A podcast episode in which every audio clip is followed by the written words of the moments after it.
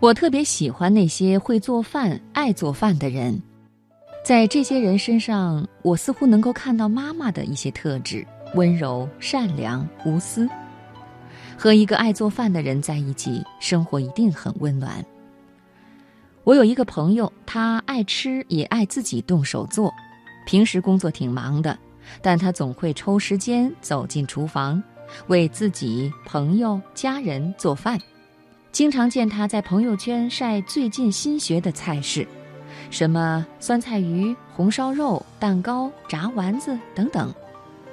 一个会做饭的人自带光芒，比如我这个朋友，他打心底里热爱做饭，开朗大方，因为美食交了很多朋友。每一个爱做饭的人都是天使。他们行走在熙熙攘攘的人世间，以一颗温暖的心和一双巧手，把生活中美好的东西告诉别人。今晚的流年，我们一起来分享：爱做饭的人最值得深交。作者：古典君。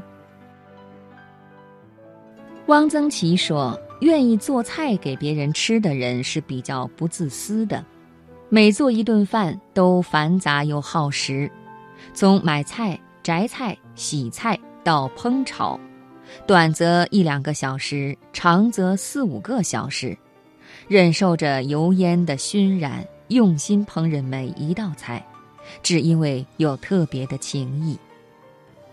爱做饭的人不自私，他们懂得食物的珍贵，温柔对待一蔬一饭，看着新鲜水灵的瓜菜，都能感到生之喜悦。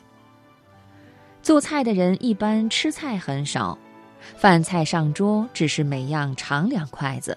于他们而言，做饭最大的乐趣是看家人或客人吃得高兴，盘盘见底。古人道：“治大国如烹小鲜。”那些热爱做饭的人，总会把生活打理得井井有条。他们追求品质生活，活得更精致。清朝的袁枚出了名的爱吃，而且吃出了名堂。他追求色香味俱全，平生品味似评诗，别有酸咸是不知。第一要看色香好，明珠鲜露上盘时，他遍及天下美食名典，编辑成册，名为《随园食单》。记述菜肴、饭点和茶酒共三百二十六种，即使只是做简单的茶叶蛋，都需两只线香约四小时，方能恰到好处地腌入滋味儿。袁枚对食物尚且如此研究，对生活更不会轻易妥协，不愿意做官就想尽办法辞了，喜欢看书就收集各种书籍。他追求一切美的东西，将生活过得精致又舒适。爱做饭的人心胸开阔，面对人生的起起伏伏，能积极面对，为人处事也更旷达。苏轼的一生很坎坷，一次入狱，多次被贬，从黄州到惠州，再到儋州，妻死父丧，与至亲相隔天涯。仕途不顺，生活困窘。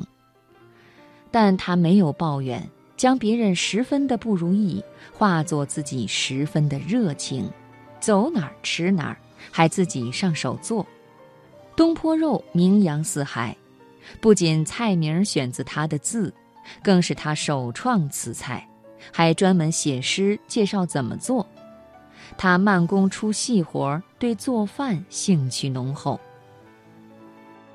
苏轼为何如此旷达？不是热情随遇而安，热衷研究各种美食，所有的不如意都被食物消化，剩下的都是坦荡和豁达。每一个爱做饭的人都是积极、温暖、热爱生活的艺术家，他们享受与柴米油盐、锅碗瓢盆在一起的细腻又有滋有味的日子。他们似乎有魔力，凭一双妙手，把厨房和出租屋变成了家。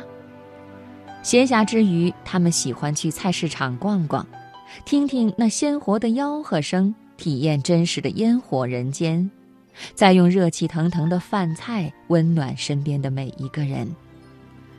与他们在一起，日子不会枯燥。四方厨房是自由驰骋的沙场，他们将满腔的爱意都倾注在食物里，无声无息地暖了心，暖了胃。爱做饭的人优点太多，他们有耐心，很温柔，他们能将平淡日子过得有声有色，充满欢声笑语。这个世上能陪你下馆子的人很多，但是愿甘心为你做饭的人屈指可数。珍惜身边那个爱做饭的人，不要让厨房的烟火掩盖了那份纯粹的爱。